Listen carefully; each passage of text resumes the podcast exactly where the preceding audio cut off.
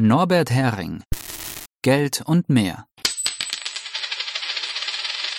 Der Podcast.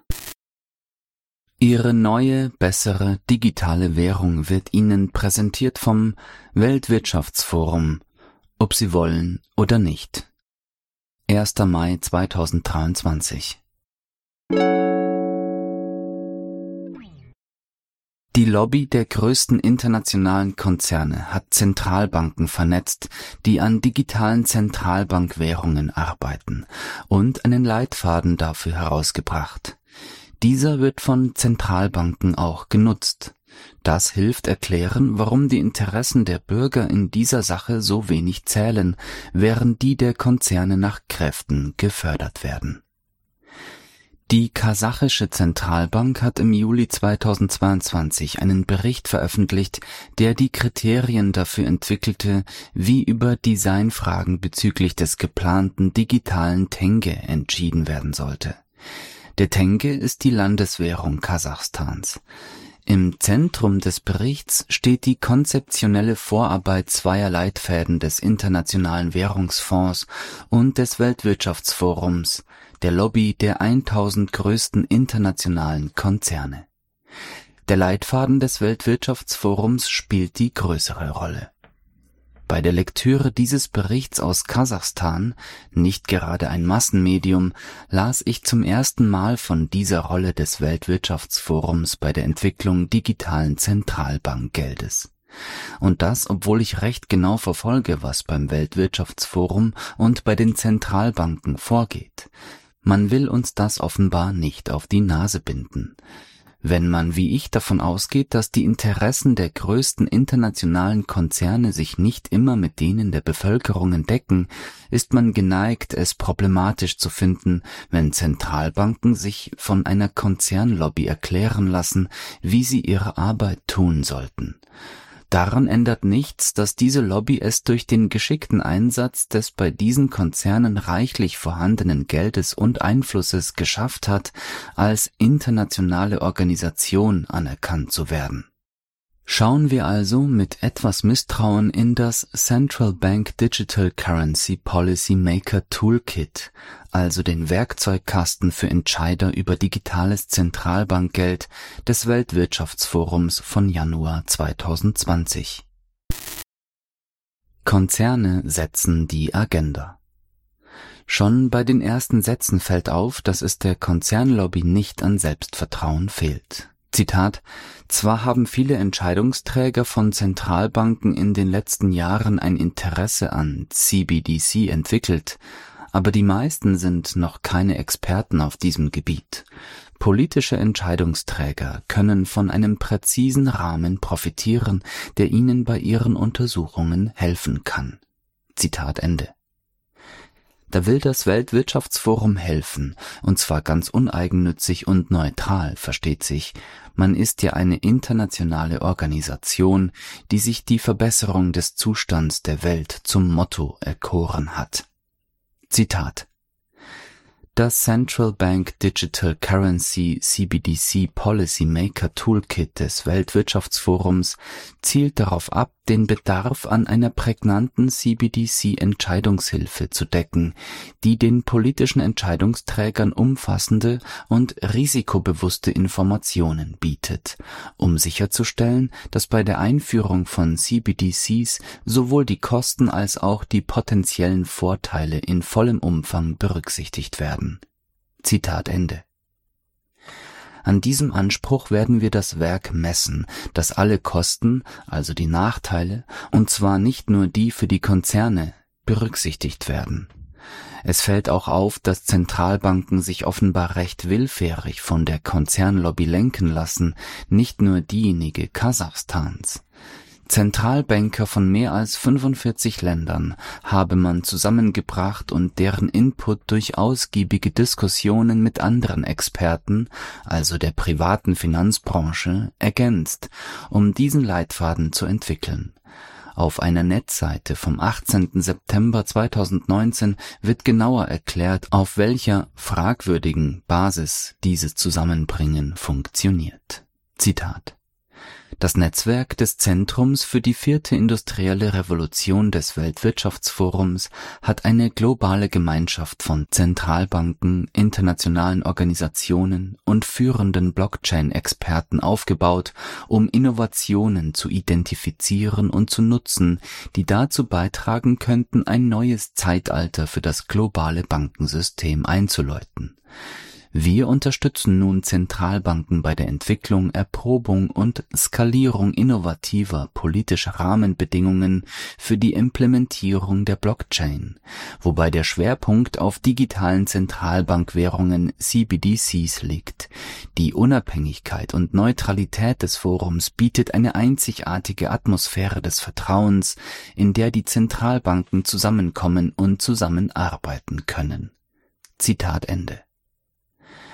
Das mit der Neutralität wird dann allerdings gleich wieder in Zweifel gezogen, wenn das Weltwirtschaftsforum kurz darauf bei Unternehmen aus der Branche für die Teilnahme an diesem Netzwerk wirbt, mit dem Argument, Zitat, durch eine Partnerschaft mit uns hat Ihr Unternehmen die Möglichkeit, die Zukunft unserer globalen Finanz- und Währungssysteme mitzugestalten, indem es mit den Organisationen zusammenarbeitet, die diese Systeme steuern. Zitat Ende. Das klingt dann doch wieder sehr nach Lobbyismus, nur eben mit drastisch verbesserten Erfolgsaussichten. Dadurch, dass Lobbyisten auf Augenhöhe mit den öffentlichen Entscheidungsträgern zusammenarbeiten und nicht mehr Lobbyisten heißen, sondern Partner. Interessengeleitete Aufstellung der Vor- und Nachteile der Werkzeugkasten des Forums liefert eine tabellarische Aufstellung der möglichen Vorteile und Nachteile digitalen Zentralbankgelds und mögliche Alternativen, um die verschiedenen damit angestrebten Ziele zu erreichen weil ich als voreingenommen gelten darf, will ich die Sicht des Weltwirtschaftsforums nicht mit meiner eigenen kontrastieren, sondern mit der von US-Zentralbankvorständin Michelle Bowman aus ihrer am 18. April gehaltenen Rede zum Thema digitaler Dollar. Als einen ersten möglichen Vorteil nennt das Forum Beschleunigung und Verbilligung von grenzüberschreitenden Zahlungen durch Umgehung von Korrespondenzbankensystemen. Was die Autoren des Forums nicht erwähnen, Michelle Bowman aber sehr wohl, dass internationale Überweisungen so langsam und teuer sind, hat sehr viel damit zu tun, dass die Regulierer sehr aufwendige und teure Prüfungen der Identität der Beteiligten und der Unbedenklichkeit der Transaktionen verlangen. Diese Anforderungen gehen nicht weg, nur weil die Zahlungen mit Hilfe von digitalen Dollars oder anderen digitalen Währungen ausgeführt werden. Immerhin wird offen eingeräumt, dass die digitalen Währungen in Sachen Schnelligkeit und Kosten für nationale Zahlungen und Verrechnungen kaum Vorteile bringen, wenn es bereits ein effizientes Zahlungsverkehrssystem im Land gibt. Wo es noch hakt, lassen sich die Probleme in der Regel mit geringerem Aufwand lösen als mit der Einführung von digitalem Zentralbankgeld dass die großen Finanzkonzerne die Konkurrenz durch Bargeld nicht mögen und den Aufwand der Bargeldversorgung scheuen, wird deutlich, wo der Leitfaden die Reduktion der Kosten und Friktionen verbucht, die mit Bargeld verbunden sind. Ebenfalls, wo er den verbesserten Datenfluss zur Zentralbank und die verbesserte Nachverfolgbarkeit der Zahlungen relativ zu Barzahlungen lobt, jeweils ohne einen Gegenposten auf der Nachteilsseite. Das leuchtet aus der Sicht großer Finanzkonzerne ein, denn die Nachteile des Verschwindens von Bargeld tragen kleinere Unternehmen und Privatpersonen. Bowman fallen im Gegensatz zum Weltwirtschaftsforum einige Nachteile ein, die mit den Vorteilen für Konzerne verbunden sind Dazu gehört zuvorderst, dass die Menschen den nur im Bargeld möglichen Schutz ihrer Privatsphäre sehr schätzen und dass sie nicht wollen, dass alle Daten über ihr finanzielles Leben bei der Zentralbank zusammenlaufen. Auch das Argument der finanziellen Inklusion darf natürlich nicht fehlen.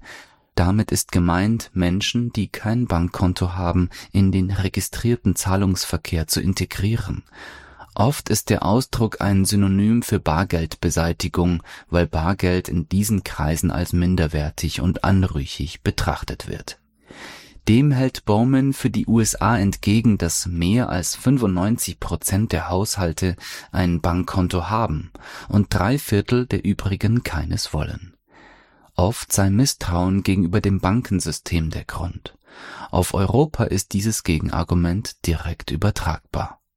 Seltsamerweise wird eine mögliche Programmierbarkeit des digitalen Zentralbankgelds in der Auflistung nur im Zusammenhang mit Wertpapiergeschäften erwähnt, so dass auch das von Bowman angeführte Gegenargument entfällt, dass nämlich zentral programmierbares Geld freiheitsfeindlich wäre, indem es der Regierung die Möglichkeit gibt, das Verhalten der Bürger bis ins Detail zu steuern.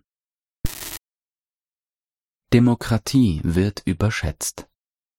Beim Weltwirtschaftsforum ist der Respekt vor demokratischen Gepflogenheiten wie der, dass gesellschaftlich wichtige Fragen nach einer gesellschaftlichen Diskussion in den Parlamenten entschieden werden, nicht allzu ausgeprägt, um es freundlich auszudrücken.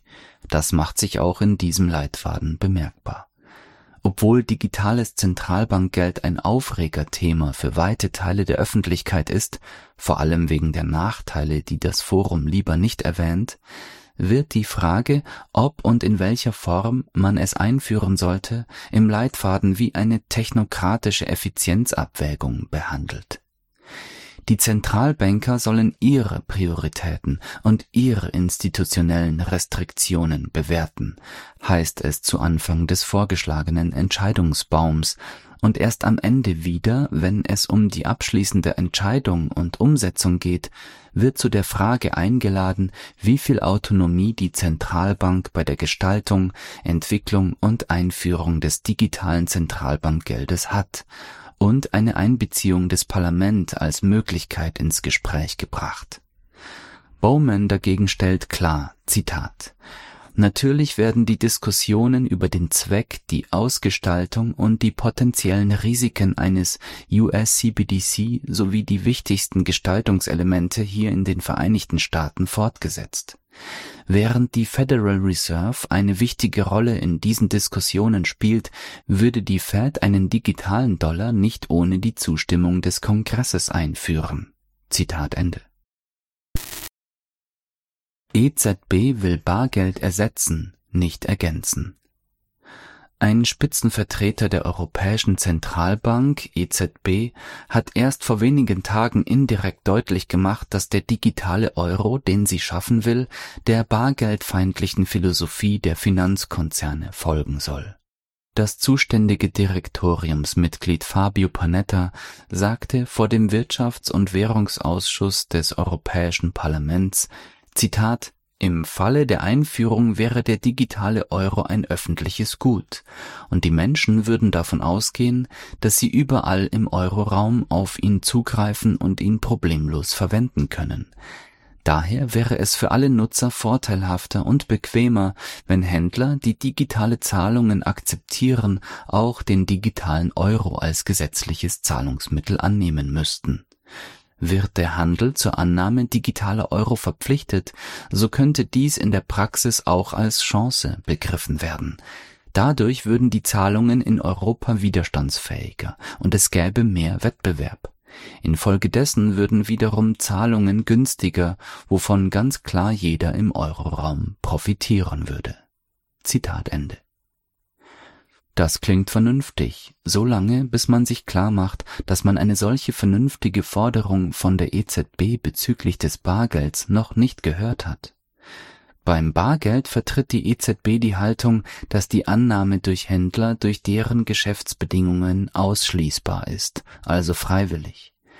In meinem Verfahren vor dem Europäischen Gerichtshof um das Recht auf Barzahlung des Rundfunkbeitrags hat sich die EZB sogar der frechen These der EU-Kommission und des EU-Generalanwalts angeschlossen, dass nicht einmal der Staat und seine Behörden das gesetzliche Zahlungsmittel annehmen müssen, wenn sie das als irgendwie unpraktisch empfinden.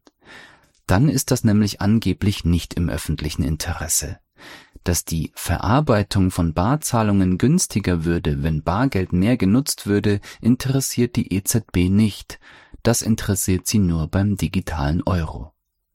Und diese EZB, die es nicht über die Lippen bringt, zur Rettung der dauerhaften Nutzungsmöglichkeit von Bargeld eine Annahmepflicht zu fordern, das aber beim digitalen Euro diese schon fordert, bevor es ihn gibt, will ernsthaft, dass wir ihr glauben, dass die mit dem digitalen Euro das Euro-Bargeld nicht verdrängen will. Resümee wie nicht anders zu erwarten ist der Leitfaden des Weltwirtschaftsforums für Zentralbanker weit weg von der Neutralität und Uneigennützigkeit, die ausdrücklich versprochen wird. Interessen der Bürger und kleiner Unternehmen fallen unter den Tisch.